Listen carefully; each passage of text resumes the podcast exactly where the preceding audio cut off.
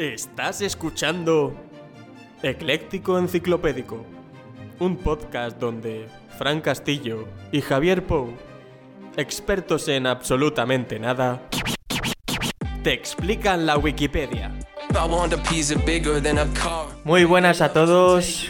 Estamos aquí una semana más en Ecléctico Enciclopédico y como cada semana baja una vez más del Olimpo, del conocimiento, de las letras y los números, nuestro erudito, erudito favorito, sapiente donde los haya, quien si no, Fran Castillo, bienvenido. Muy buenas, Javier Pou, el azote de las mentes. Un placer estar Yeah. contigo una semana más. Igualmente. ¿Cómo te ha ido la semana? A ver, ¿qué tienes que contarnos? Traigo cosita, pero antes quiero explicarte una cosa que te iba, te iba a enviar un WhatsApp tal y como salí, pero dije, no, mira, se lo voy a explicar en, Mejor, así voy virgen. en el programa. Tengo el cuello bastante mal hoy, ¿vale? O sea, vale. del nivel que para ver por los lados necesitaría retrovisores. Tú te estarás preguntando sí, es- por qué. me están viniendo muchas preguntas en la cabeza. ¿Pero te lo ves venir o no? No, la verdad es que no. Viniendo de ti, puede ser cualquier cosa. Eh, el otro día en Jiu-Jitsu dedicaron El mataleón. toda la clase a técnicas contrarias al mataleón. Cuando te hacen el mataleón, ¿qué puedes Para hacer tú defenderte, para defenderte? Y claro, una hora simulándote un compañero el mataleón, pues me han dejado el cuello. He de decirte que a mí no me van a atracar ya en Barcelona. O sea, te zafaste. O sea, ya sabes cómo zafarte. Es o sea, tú ahora, en las plazas de Barcelona, en vez de ir por los alrededores para poderte meter en un portal, vas a ir por el centro. Voy por el medio, yo voy por el puto claro. medio y en plan como, como tapándome los ojos. No veo, no veo, que claro, vengan, ¿sabes? si Sí. venís por detrás, voy a hacer como que no os escucho. Y he de decir que me esperaba que el mataleón fuera algo más técnico, pero al final es Tiene su técnica. estrangulación, de primero de estrangulación. Claro, pero tienes que saber cómo colocar. No, el tema es que te pillan por sorpresa. Ese es el tema.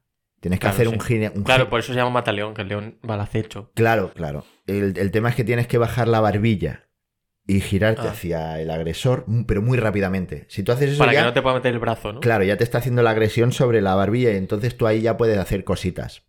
Desde girarte y darle Claro, los ser genitales. muy rápido. o- Pues si, te...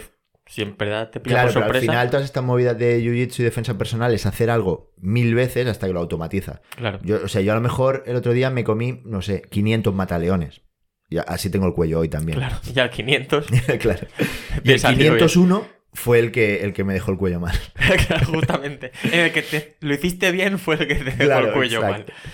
Y nada, mira, yo esta semana eh, he estado pensando, porque creo que se está dando una visión de mí que no es real. La gente me está idealizando. La gente cree que soy un, un titán del conocimiento, ¿no? Porque al final, Lo eres. hace unas semanas hablé de tecnología. Hablé de. Hace dos de filosofía, de la inquietud del ser humano. La semana pasada, que, semana pasada, tío, estuve leyendo poesía naturalista del siglo XVII. Es que Claro, es una claro. locura. Y de memoria, ¿eh? No lo estaba leyendo. Claro, y yo quiero, yo quiero que me baje la gente un poco a la tierra y quiero explicar una anécdota que más viene... Para que, más, más que nada para que sepan que eres accesible. O sea, que si Claro, te ven claro, por que- la calle y tal, que- te pueden saludar y... Claro, y que, y que vean que yo a veces foto, también humano, ¿no? hay, hay aspectos en la vida donde yo no tengo conocimiento. Y quería explicar la anécdota, no sé si tú la sabes ya, de una vez que siendo yo la persona más naif y menos, per- bueno, ¿cómo decir? menos perversa de un coche, la ignorancia me hizo quedar como la persona más depravada de ese Ahora vehículo. mismo no me suena, pero igual. Voy a meter matices para que los sujetos no se puedan sentir identificados, pero bueno, hace seis Cambia años... los. Sí. Dramatización. Michael. hace seis años eh, tenía una despedida de soltero. Teníamos que bajar a un sitio a cinco horas. Yo no conocía a nadie de esa despedida de soltero. Pero ellos sí se conocían. Pero bueno, me subo a un coche con otras cuatro personas. Un momento. Al novio tampoco. Al novio sí, pero, pero el novio iba en el coche de delante, porque hicimos cochadas, ¿vale? Vale. Entonces, pero bueno, al final tú vas ahí. Era muy buena gente, de decir, y ya llevas tres horas en un coche, ya te conoces Una de cosa, toda la vida. ¿cochada en, en- en español existe? Supongo que sí, ¿no? Ah, no sé. Como Bueno, co- co- cochada. Cuando se hacen caravanas de vehículos para Sí, ir a algún exacto. sitio. Total, en el trayecto empiezan a hablar de, de Swinger. Y todo el No mundo... los, no los fans de, de Taylor Swift. Los de, Claro. los Bueno, de- es que por aquí viene el tema, ¿no? Lo, el- lo que puede complicar una palabra, el entendimiento, si no se hay una precisión de cirujano ahí. Y todo el mundo le daba al swinger. Y empezaba, sí, sí, yo fui con mi pareja a Pedralbes. Ah, no, yo fui con mi pareja a un sitio en no sé dónde y tal. Sí, lo pasé muy bien. Buah, allí había unas chicas, no sé, y todo el mundo hablando del swinger. Y yo, que claro, joder, estoy con desconocido y quiero Claro. integrarme y tal, explico toda mi experiencia con eso. Que es Yo fui una vez, pero solo a mirar. Y se hace el silencio que acabas de hacer tú ahora, Sí. ¿vale? Mi cara de, de, Claro. de Ahora estupefacción. pongo en contexto. Yo, que joder, no es que sea una persona mm, cristiana que esté alejada del sexo, pero yo no sabía que lo de los swingers era lo de intercambio de pareja. Para mí los swingers era la gente que baila swing. Y Claro, yo, Que también, ¿no? Se llamarán así. digo yo, claro, yo estaba diciendo, hostia, toda esta gente baila, qué buena onda. Van a sitios a bailar. Claro, porque decían, yo fui con mi pareja. Claro, No claro. me lo pasé muy bien. Exacto. Sudé un montón. Y, y yo de repente digo, yo fui una vez, pero solo a mirar. Claro, porque es verdad, yo fui allí en, en Barcelona, en la Plaza del Diamant, en Gracia, pues hacen quedadas y tal, y un día pasaba por ahí De swingers. y yo me sentí...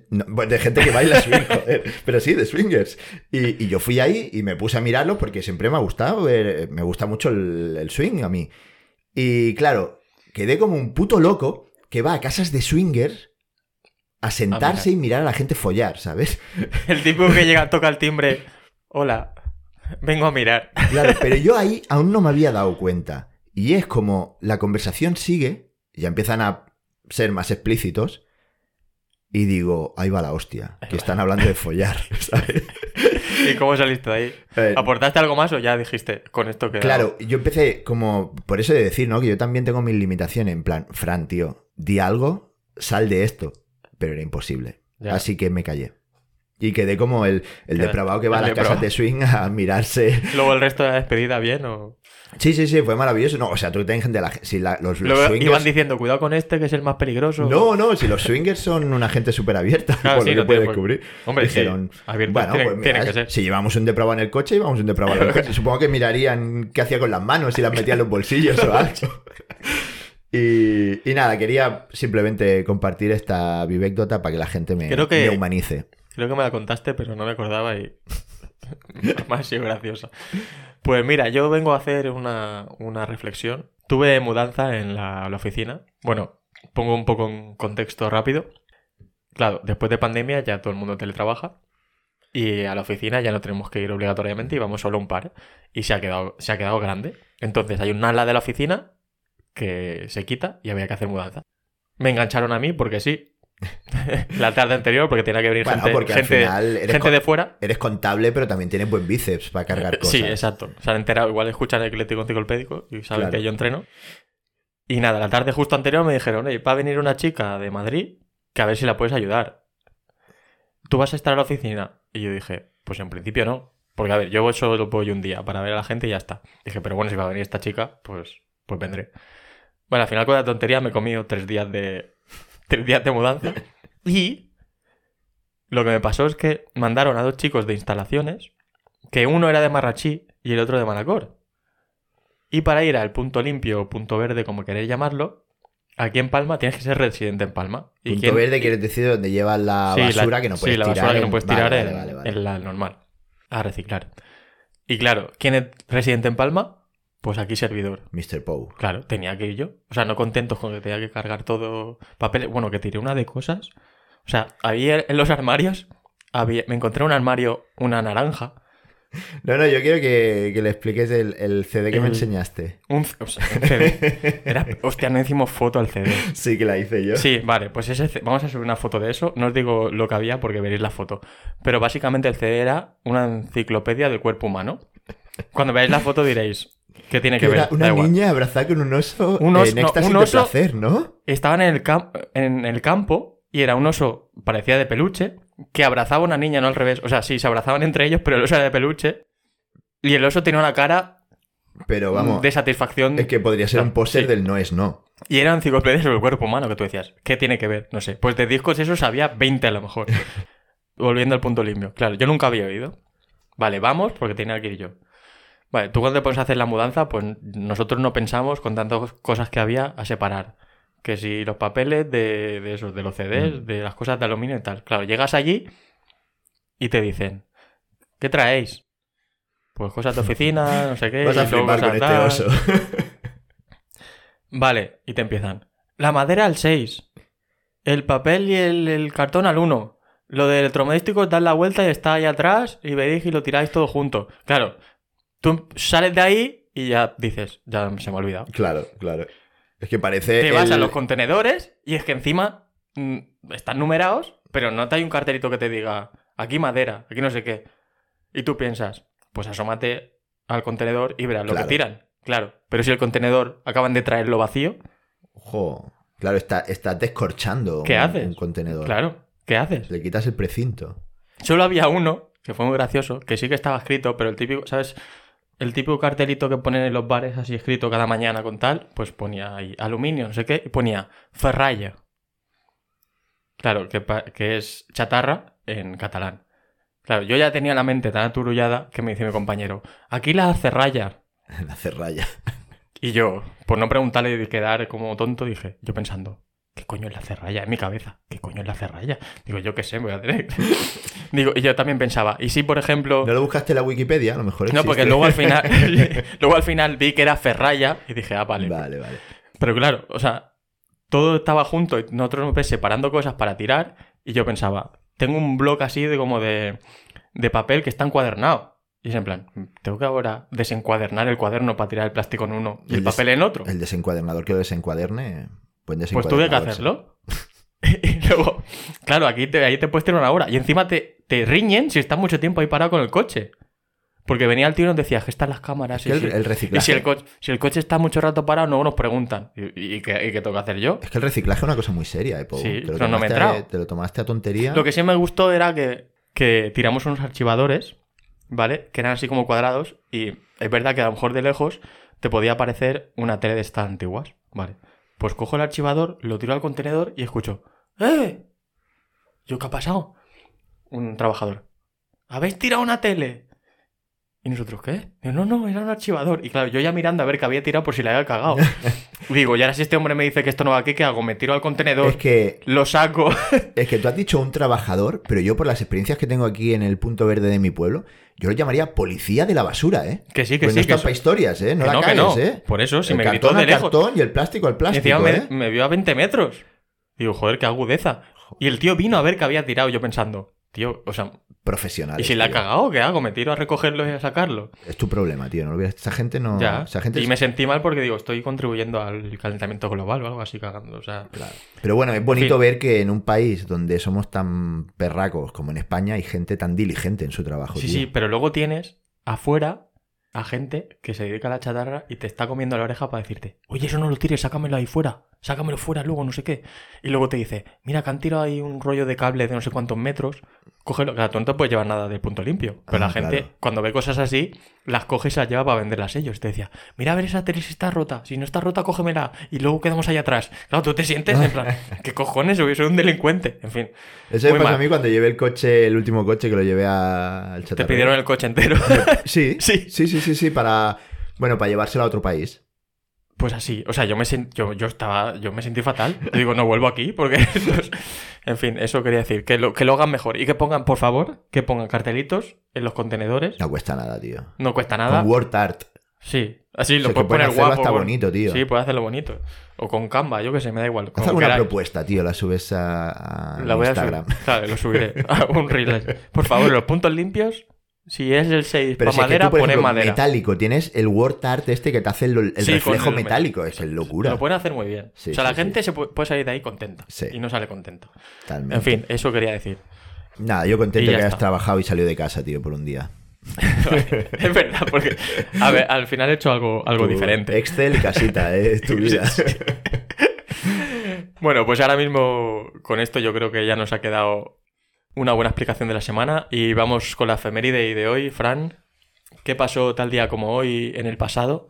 Estamos a 6 de febrero. A ver, Ya te estás riendo pero- hay uno que, o sea, normalmente como hacemos esto, ¿no? Tú en el efeméride y tiene- tienes varios artículos y el que nos llama sin la atención le clicamos.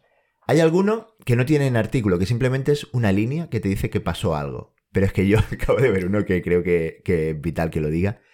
Pone 1922. ¿Vale? O sea, hace ahora, hostia, casi, casi 100 años. En España, desde este día se exige la asistencia con puntualidad a los funcionarios públicos de todos los ministerios. Espectacular. O sea, los funcionarios vienen, vienen ya con el, con el flojerismo desde el 1922, ¿eh? No, y espérate que en ese año se dieron cuenta. Pero Claro. ¿sabes cuán- ¿Hace cuánto tiempo algunos no debía ir ni a trabajar. O sea, la gente ya teletrabajaba y no sabía que existía. Y no tenían ni No ordenador tenían ni nada. ordenador. ¿Y, y a qué hora llegarían, tío? Para que tengan que hacer un comunicado que llegara un funcionario. O sea, si ahora un O sea, no eran 10 minutillos que No, no, llegaban no, tarde. Ni la media hora que llegan ahora. No, no, No, no. tendría que ser algo. Llegaban después de comer, si es que. Sí, sí, sí, madre mía. Y además es que esto es muy loco lo de los O sea, estos son, lo- son los culpables de que ahora fichemos y tengamos que fichar por ley. Seguramente. Bueno, Aquí empezó todo. pero tampoco, esto de fichar, tampoco les, les ha salvado mucho, porque es que vi una noticia hace ah, dos semanas, creo- sí, dos semanas o la semana pasada, no lo vi, que el gobierno se ha puesto como a mirar cuántos funcionarios tiene. Y veo que te ríes, seguro que ya te me ves venir. es que Ah, me suena. han encontrado que tienen 300.000, 300.000, ¿eh? Funcionarios que no sabían que tenían. Ah, estupendo. O sea, abrieron la puerta a un despacho y dijeron, coño, 300.000 funcionarios. Había gente hibernando ahí. O sea, en plan, en, co- en congelados. Es muy loco, ¿eh? 300.000 300.000. nóminas de gente que está ahí, pues, como una meba, en plan, "Ch, ch, tu perfil bajo, tu perfil bajo, ¿sabes? Y- Imagínate esa gente si supiera que no estaban censados, vamos a decirlo por el ministerio. Madre mía. O sea, estaban en las Maldivas todos. Sí, sí, sí, tal cual. Bueno, de, de hecho, había una publicación también, esta de hace tiempo, pero un tipo que había estado 20 años, pues eso, sin ir al puesto de trabajo. Vale. Y él dijo, ya me echarán. Sí, claro. Y veía que O sea, no, que no, que no, no. me llaman, pues. Y nada, y no le pudieron tampoco como legalmente eh, recriminar nada, porque al final, eh, bueno, también es tu problema el darme faena. Claro. Que no debería ser así, que Sí, no hay claro. los cojones toreros del tío. Pero madre mía, tío. Pues no sé, me ha gustado esto de que ya la gente de derecha, ah, los progresistas, estos, no sé sí, qué. pero hace 100 años ya. En el 1922 ya había este problema. O sea, bueno, no, antes. En el 1922 dijeron, hasta aquí. Sí, sí, sí, exacto. O sea, de antes, imagínate lo que era Igual viene ya del siglo XIX, ¿eh? lo que era eso. Se hacían unos desayunos, pero vamos, que se juntaba con el vermú y la. Madre mía, esa gente tenía un problema de sobrepeso. Y ahora te pregunto, en un futuro, ¿qué noticia relacionada con funcionarios tipo así podría salir? En 100 años, ¿no? 100 hace años. Bueno, 98, en 98 años. El, yo creo, en 100 años, claro, ahora está empezando todo esto del chat GPT y tal, que iba a petarlo, pero tampoco está siendo la hostia. Al final es algo que te está buscando en Google por ti, ¿no? Pero en 100 años habrá evolucionado mucho, yo creo que ya los gobiernos estarán diciendo, oye, ¿y si quitamos los funcionarios y ponemos chat GPT? Y habrá una noticia que será, funcionarios trabajan. ¿No? O sea, le ven, le ven Claro. lo- las orejas al lobo y todos los Y funcionarios de empiezan España a, a- a ser productivos empiezan a ser ahí. productivos y, y- y España pasa a ser un país en plan que le, le pinta la cara a Dinamarca. O sea, lo, lo puto más moderno del mundo y avanzado. Y una gestión, pero impecable. Suena muy idílico eso. Eh, funcionarios trabajan, yo me quedo con ese titular. titular, funcionarios trabaja. titular, funcionarios Pues trabajan. con este pedazo de titular dejamos esa reflexión y nos vamos con el anuncio de nuestro patrocinador semanal. ¿Has encontrado una piedra muy rara en tu jardín? Llega a España la primera tienda física de compra de meteoritos. Casa de empeño de meteorito, Los García. No sé, Ricardo, parece falso. Tasamos tu piedra totalmente gratis y te pagamos 3.000 euros el gramo de meteorito. Obsequio de garrafa de aceite a nuestros 50 primeros clientes. Los García. Encuéntranos en calle 50 Capricorni, número 50, Carabanchel Alto. Los García. Déjame llamar a un experto para verificarlo. Wow, this is faker than Voldemort's Snow. Esto es más falso que una pelea de Power Rangers. Los García. Tu meteorito te deja un buen dinerito. El precio del gramo puede variar entre 0 y 3K. Puede no ser atendido por Ricardo. Los expertos no tienen ningún tipo de relación con Ecléctico Enciclopédico. Eh, Fran, veo la cara que estás poniendo y yo creo que se vislumbra una nueva profesión en el futuro para ti. Cazador de meteoritos. ¿Cómo Sí, te ves? Me- Es que yo he tirado muchas piedras, ahora pensaba que a lo mejor... ¿Sabes cuando haces la rana en el lago? Exacto, sí. A lo ¿Cuánto- mejor. ¿Cuánto dinero hemos Aquella tirado ahí? piedra, aquella piedra que saltó cinco veces, que tú dijiste, Dios. ¡Ojo! Claro, es que venía del espacio. Claro, igual eso era meteorito. Igual era meteorito y, y perdí, pues yo qué sé, ¿qué pesa una piedra? ¿100 gramos? Pues Eso son 300.000 euros. tío. 300.000 euros. O 30.000. Bueno, depende del día que fueses. Claro, Porque claro, como depende cómo de enganches 0 a a 3K. Ricardo. claro. Sí, claro. Sí. Es que Ricardo te hace la del Si, lo, trilero, ¿eh? si lo encuentras a Ricardo el día que Claro, está, media jornada, el pobre. Ricardo es como un comerciante de esos del Zoco o de Marrakech, ¿sabes? Te hace-. Cuando te das cuenta, le has pagado tú a él. La- te, ha hecho, te ha hecho el lío. Es el problema de estas cosas, pero bueno. pero curioso. Eh, habrá que, bueno, quien esté por Carabanchel Alto, si quiere ir a, a visitar la tienda de ver a Ricardo. Claro, y, ojo, y llevarte una garrafita de Una- aceite ahora hostia, mismo, ahora- tal y como está el tema. No, no, no es foto. Es que tú no sabías eso de que hay supermercados que, que han Hostia, sí. sustituido las garrafas por una foto. Entonces tú si quieres, si quieres una garrafa de tal, llevas la foto a la caja y te la dan ahí en la caja. Claro, es que una Para que garrafa, no la robes. Una garrafa de 5 litros ahora son casi 50 Claro. pavos, tío. Es casi meteorito.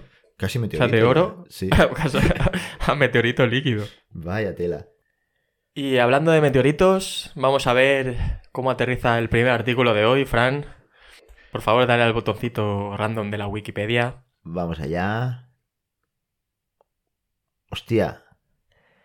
A ver, eh, ¿cómo, cómo aterrizo esto? Porque puede, puede crear confusión que me la creaba a mí.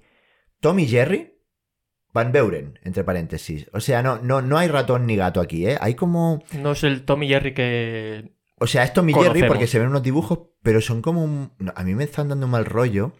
Y es como algo de, de- de los años 20, tío. Es, es rarísimo. Bueno, vamos a, vamos a ver qué, qué es esto. Es que claro, aquí va imagen, que eso ayudaría mucho. Pero bueno, podcast es lo que tiene. La, pondremos como siempre. Vale, vamos Me, allá. me da un poco... Es, es un poco creepy la imagen, porque el que, el que es alto tiene como los brazos y las piernas inusualmente estrechas y largas. No, y los ojos, es que parece que te va a degollar con un Sí. cuchillo, tío. Es el cuñado. Solo tiene un diente. Hostia, es verdad, es el cuñado. vamos a ver, vamos a ver. Tom y Jerry fueron dos personajes que protagonizaron una serie de cortometrajes animados producidos por Van Beuren Ah, Studios. de ahí el Van Meuren. La serie duró entre 1931 y 1933, cuando Official Films compró los trabajos de Van Beuren en los años 50. Los nombres de los personajes fueron cambiados a Dick y Larry, para evitar la confusión con el gato y el ratón del mismo nombre. Ah, claro, es que les pintaron la cara. Claro. El rato y el rato les pintaron la cara a esto- estos dos. y- estos son el Tom y Jerry de, de Auchan, ¿sabes? Y Sí, dice- es un. Claro. Hoy en día, los historiadores de animación se refieren a ellos como los Tom y Jerry de Van Beuren. Ah, ni Dick y Larry. O sea, Dick y Larry fue. Descripción. Los personajes eran similares a Matt y Jeff. Uno de estatura baja, Jerry, y el otro alto, Tom. Cada dibujo animado presentaba una aventura nueva y la trama variaba cada vez. Algunas veces eran abogados, cazadores, plomeros, vagabundos, Eran los, etcétera. los Mortadelo y Filemón de, Tal cual, ¿eh? Estados Unidos. Sí, yo es que, claro, como, antes, como pero se dice bueno. Tom y Jerry en mi cabeza, todo el rato se va a, lo- a los Claro. sketches de los animalitos, pero es que parece más un Mortadelo y Filemón. En cuanto a estilo, los cortos eran similares a los hechos por Freecher Studios. Este, al igual que Van Beuren Studios, estaba ubicado en Nueva York. Según Tun... Tunopedia, que esto es, no lo sé, supongo que será como La una wiki de Wikipedia dibujos, de, ¿no? de cartoon, sí. Mm. De Markstein, algunos trabajadores de Fleischer tenían una segu- un segundo empleo en Van Beuren. Ojo, ¿eh? Ah, claro, debían estar uno enfrente del otro por al lado. Claro. Y salían de uno y iban al otro. Vente y te haces tres de dibujillos. Claro, exacto. Las aventuras de Tom y Jerry eran generalmente comedias absurdas, que contenían imágenes tórcidas. ¿Qué es tórcido? Me gusta eso, tío. Torcido. Me gustaría que dijeran ecléctico Pues como- enciclopédico. como- ¿Qué, qué podcast más torcido? Más torcido. En plan. Ay, no me sale la palabra. ¿De torcido? Turbio. Ah, Como turbio, ¿no? creepy, que se creepy, dice ahora. creepy. Vale. Sí, vale, para, vale, para vale. los de Once Upon a Time, Sí. creepy. no, y para y pa los zoomers, tío, lo dicen. No, Sí. cringe, dicen. Cringe. dicen. Ahora es cringe, ha cambiado. Es que sí, no, eso Z. creepy, creepy cringe Z. no es bien, bien lo mismo, pero sí, exacto. Cringe. Las imágenes torcidas y algunas referencias sexuales. Y entre paréntesis pone menores. Me- Que, que- Sé por- sé por dónde sí, sí, vamos a contextualizarlo. Quiere decir favor. que eran un poquito picantes. Sí. No, mucho. O sea, no que no, salían menos. no que sean menores. Que ojo, esto en 1932, eh, Sí. que estaba súper bien visto. Tú que tú le tiras un pellizco en el culo a una chica cuando te diera la puta gana. Claro, sí. O sea que. Y si era lo- menor, no lo- pasaba nada. Exacto, o sea que vete a saber lo de menores realmente porque lo han puesto. Habrá que mirar un capítulo de esto luego en YouTube, a ver Sí, si. hay. seguramente salga. Un corto de 1962, Piano Tuners, introdujo a un personaje similar a Betty Boop. Oh, Betty Hostia, Boop. aquí est- estos que eran el Pero Betty, total, ¿eh? Betty Boop era en blanco y negro. La metieron ahí en blanco y negro, le pusieron color. No, porque igual, igu- No, pero aquí lo ves en color porque es el. Ah, el, claro, el la- commercial. pero el commercial. Joder, el- la publicidad. La publi, sí. Pero luego supongo que serían en blanco y negro. Vamos, que estos plagiaban todo el rato. Similar Sí. a Betty Boop, de Fraser, demostrando la relación entre los dos estudios. Joseph Barbara, no sé.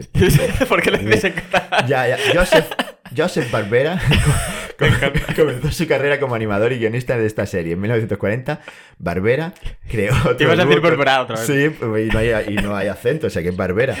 Barbera creó otro dúo con los mismos nombres, un gato y un ratón, llamados Tom y Jerry. Vamos, que este Es también como una, como una osmosis continua, ¿no? Entre Sí, el, sí, sí. el gato y el ratón y los Mortadelo y Filemón estos, ¿no?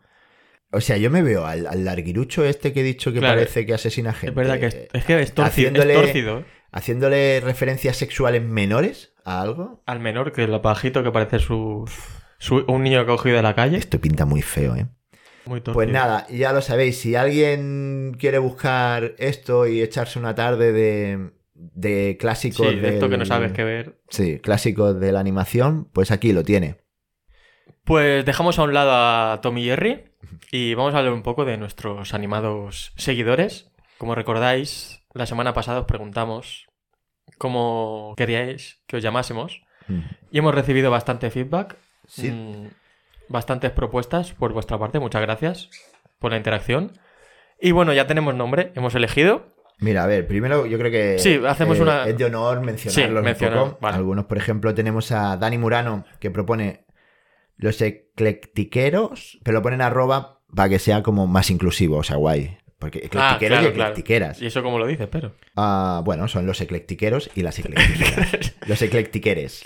demasiado trabajo. Gracias Dani, pero Luego está Hitor, que decía fácil, concreto y, y esto, los eclécticos. a la yugular. a la yugular y, y va bastante bien. Luego, uno que me hace especial emoción, porque lo hace Santiago Lancha, que tú dirás, ¿quién es Santiago Lancha? ¿Quién es Santiago Lancha? Fran? Pues Santiago Lancha es el guionista y creador, junto con otras personas, de un espectáculo que se llama, bueno, de un musical, El Aroma de Roma, que se estrenó Oh, el verano pasado en... Me encanta el nombre. En... Ah, ¿cómo se dice? En el Teatro de Mérida, el Teatro Romano de Mérida, que actuó Willy Toledo y otra peña. O sea, que esto hay, aquí hay potencia, ¿eh? Y tenemos aquí a un, a un dramaturgo de primer nivel dándonos nombre, ¿eh? y escuchando Y ecléctico. escuchando ecléctico. Esto es una, una maravilla. Y bueno, que nos, nos dice los flipipédicos. Claro, este le ha dado una vuelta más, Claro, exactamente. Ha ido más allá. Claro, Aquí se, hay- nota, se nota ahí sí, el- la hay- dramaturgia. Hay erudición ahí. Luego está Laura Moll, que está, nos, nos da bastante, ¿eh? Sí, Dice, yo he hecho aquí sabe- que cojan. sabe a arriba. granel, ha ido a granel. A granel. 200 gramos de un nombres. Un Sí. de noms. Los Eclectievers. Claro, Ah, ahí, ese ahí ha escucho lo de- jugado, lo ha de jugado de los Believers. Bien, Claro, bien traído. Bien, traído. Los Nos ha escuchado, eso, eso demuestra que nos ha escuchado. Claro. Los Wikipedios, que ha dicho, bueno, esta la bajo un poco más normalita. Y los eclectipédicos. Esta está bien. Eclectipédico.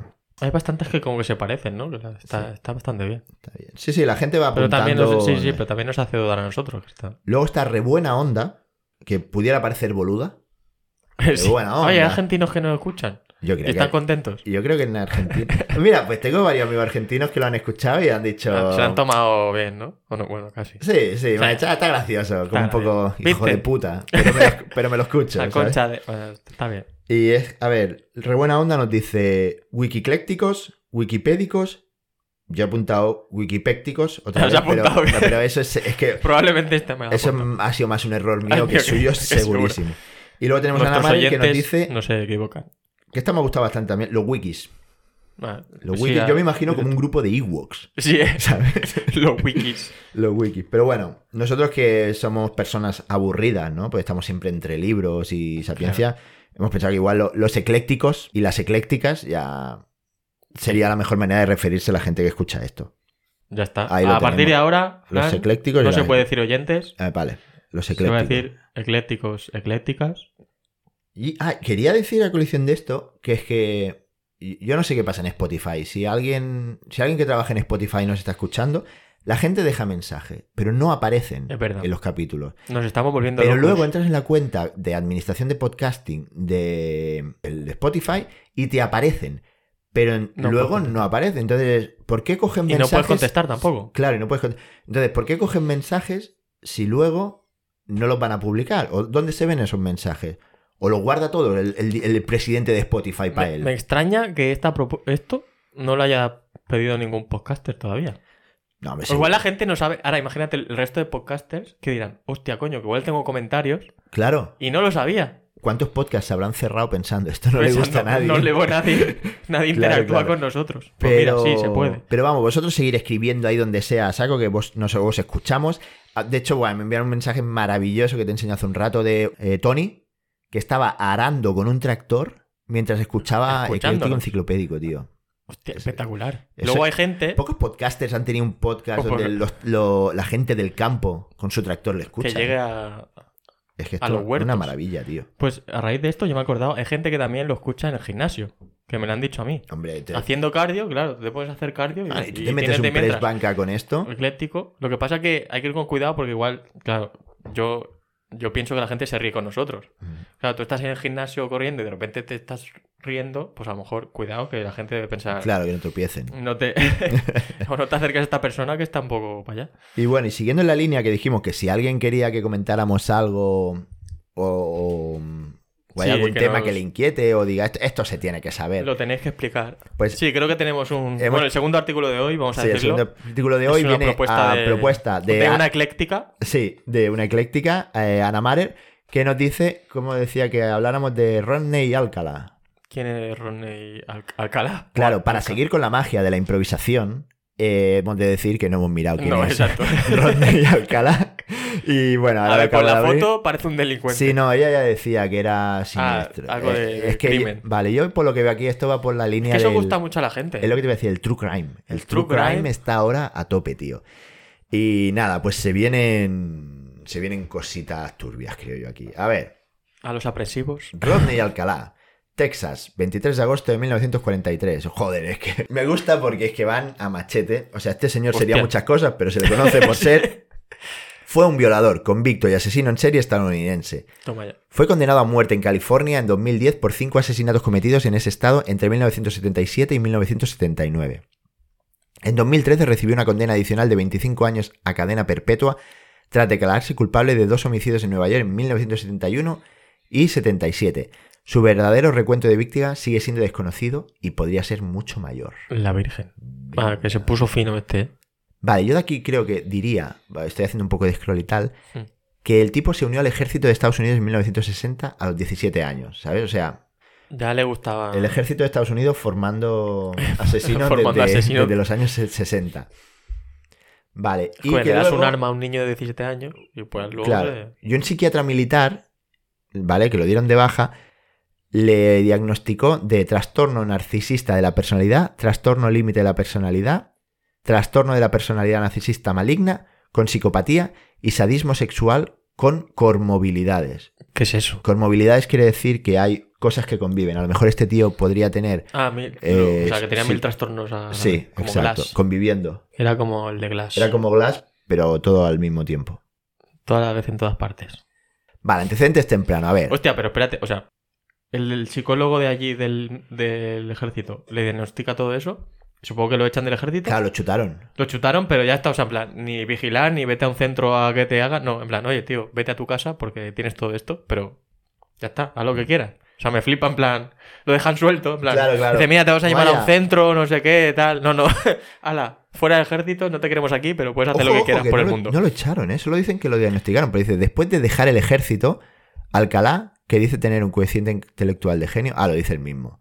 Claro. Se graduó en la UCLA, School de Bellas Artes, y Ah, más pues tarde estudió cine en la Universidad de Nueva York. Hostia, de cine, este. Oye, tú no has hecho Bellas Artes. Bueno, hice Y un ilustración, coeficiente diseño. intelectual de genio. Pues, pues, ojo que no Igual tengo están saliendo cositas. ¿eh? Pero no tengo el punto este del cine. Bueno, por ahí no entonces está, está salvado. Bueno, vamos a ver a lo que quieren nuestros los eclécticos. Sí, la chicha que- ahora quieren la ver, sangre. el, ¿Dónde quieren ver el cuchillo ahí dando caña. Alcalá cometió su primer crimen conocido en 1968.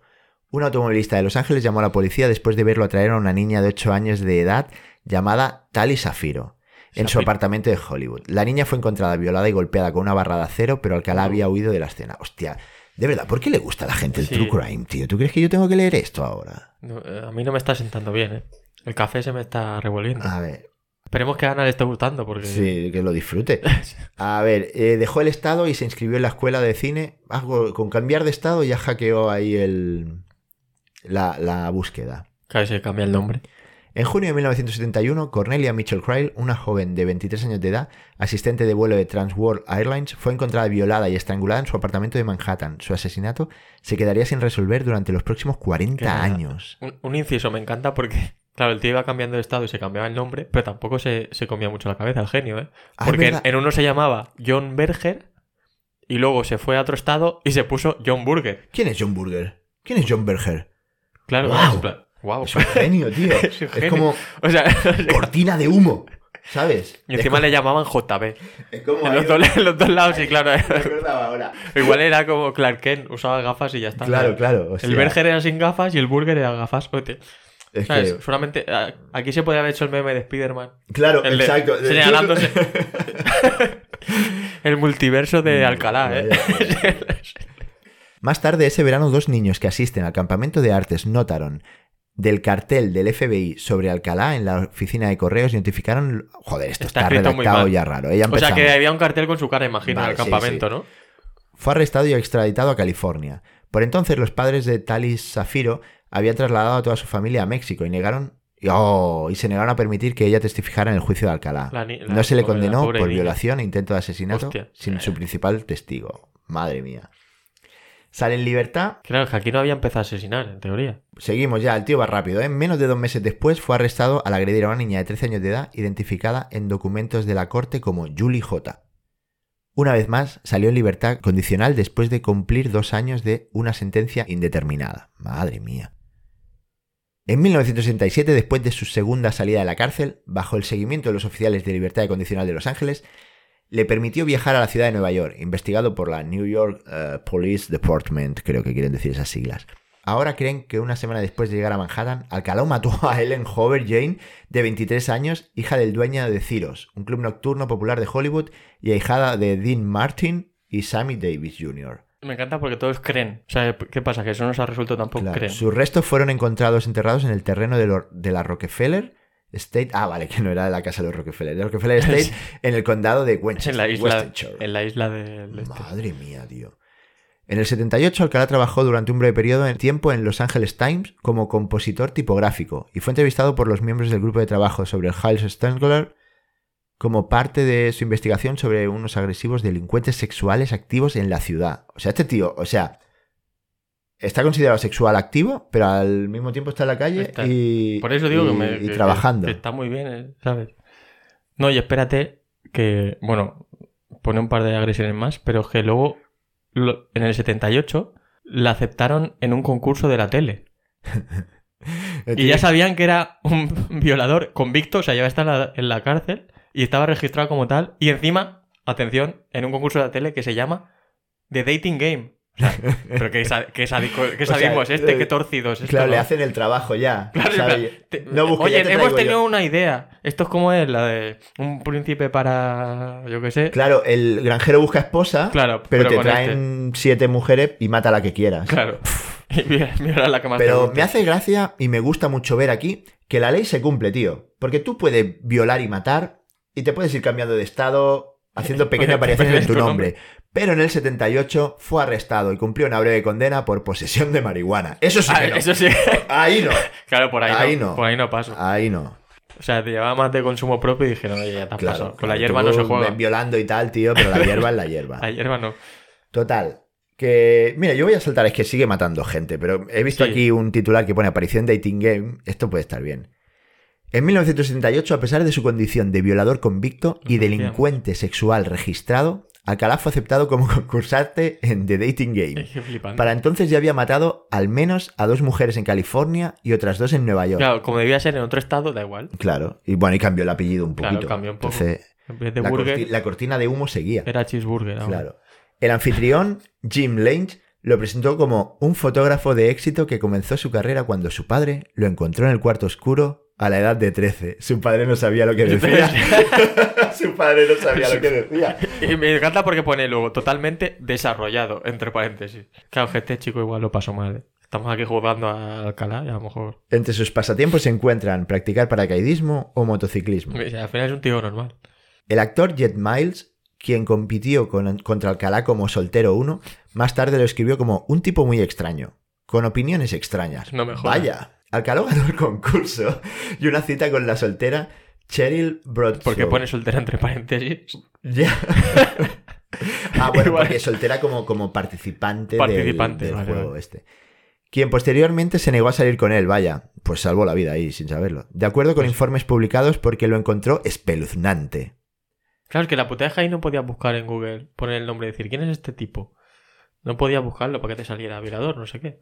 Pero bueno, ahí tuvo buen instinto Cheryl Bradshaw y se escapó. Esto me gusta. El perfilador criminal Pat Brown señaló que Alcalá mató a Robin Sam Samsow, otra más que mató, y al menos otras dos mujeres después de su aparición en Dating Game y especuló que con el rechazo, eh, con el, el rechazo, El rechacho. que con el rechazo de Broadshaw podría haber sido un factor agravante. Uno se pregunta qué hizo su mente, dijo Brown. Eso es algo que no se toma demasiado bien. Los asesinos en serie no entienden el rechazo. Ellos piensan que es algo que está mal con la chica. Ella me la jugó. Ella jugó a ser difícil de conseguir. Claro. Claro. Se hizo la estrecha y el tío no lo entendía. Claro, como Pero- porque al final Claro. que, que parte de mí, Sí, soy- violador, soy un partidazo. sí. O sea, las mentes humanas son flipantes. Ojo, víctimas adicionales. O sea, ¿qué, qué O sea, distinción hay? Si, si hay víctima, hay víctima, ¿no? ¿Cómo, ¿Qué es esto, una víctima adicional? A ver, vamos a ver qué dice. Que es un bonus. Como Ah, vale, creo que es. Anunciaron que estaban seguros, entre paréntesis. Claro, esto es lo típico hay muchos asesinatos en resolver y luego dicen, pues seguramente era este tío, se lo encajetamos a este. Claro, y ya de que. Alcalá era el responsable del asesinato del 9 de octubre de 1907 de Pamela Jean Pam Lomson. Hostia, los nombres yankees me encantan, tío. Yo, mm, Francisco Castillo, al lado de. Pamela Jean Pom Lomson. Pero piensa que a lo mejor a, a los yankees tu nombre le flipa. Me flipa, Francisco Claro, Castillo. al revés. Claro, Frank Castle. claro, sin huella dactilares ni ADN, pues no, no pudieron. ¿Y el tío este está vivo? Bueno, no creo, ¿no? Ah, mira, pues falleció hace poquito. Por causas naturales, no, no falleció de por casa, iba a decir, por, un garrote vil, marihuana. tío. Claro, de la marihuana, le, le mantuvo joven. Joder, pues vaya pieza el tío, ¿no? Pues- Bueno, vamos a pedirle a Ana también que si nos falta algún dato así, porque ella debe saber mucho sobre este tipo, Claro. si nos ha dicho. Si nos hemos dejado algún dato escabroso o algo más que tengamos que saber, que nos lo, nos lo ponga en redes. Y bueno, Fran, eh, vamos con las conclusiones. Yo creo que ya nos ha quedado un episodio cargadito. Sí. Y hoy, hoy es difícil elegir, ¿eh? Hombre, a mí, igual soy muy tonto, pero lo de los funcionarios me ha gustado Me ha mucho. gustado. Que, Sí, no, que al final el ser humano está condenado a repetir sus errores una y otra vez y con este o de los funcionarios vagueando, llevamos ya más de Bueno. 100 años lidiando con esto. Sí, sí, acaba de salir la, la noticia que has dicho tú de los 300.000. Claro, tío. es que Pues imagínate. no Ya puede pasar, ya puede pasar. Puede no pasar. salimos, tío, no Puede pasar. salimos Y ahí. encima siguen haciendo, habiendo oposiciones y tal, o sea, flipante. Pues mira, yo por cambiar un poco, eh, me quedo con Tom, con Tom y Jerry. Porque no sabía. No sabía que existían estos dos antes del gato y el ratón, que al final supongo que todo el mundo son los que, los que conoce, y me ha hecho gracia. Con sus pequeñas Sí, con peculiaridades mo- movidas sexuales menores. menores. que no con menores. pues nada, pues yo me doy por aprendido ya esta semana. ¿eh? Yo también. Yo tenemos la cabeza, la cabeza llena de conocimiento. Espero que vosotros, eclécticos y eclécticas, hayáis quedado contentos y esta noche le deis a la cabecita y lo, lo comentéis con vuestra almohada. Nos vemos la semana que viene. Chao, chao. Hasta luego. Food location. Whatever you're craving, we got you covered. Fish sticks, candy, sawdust, whatever your picky ass likes. Open 24-7. Eat it up. Don't be a clown. The price is right. So come on down food location.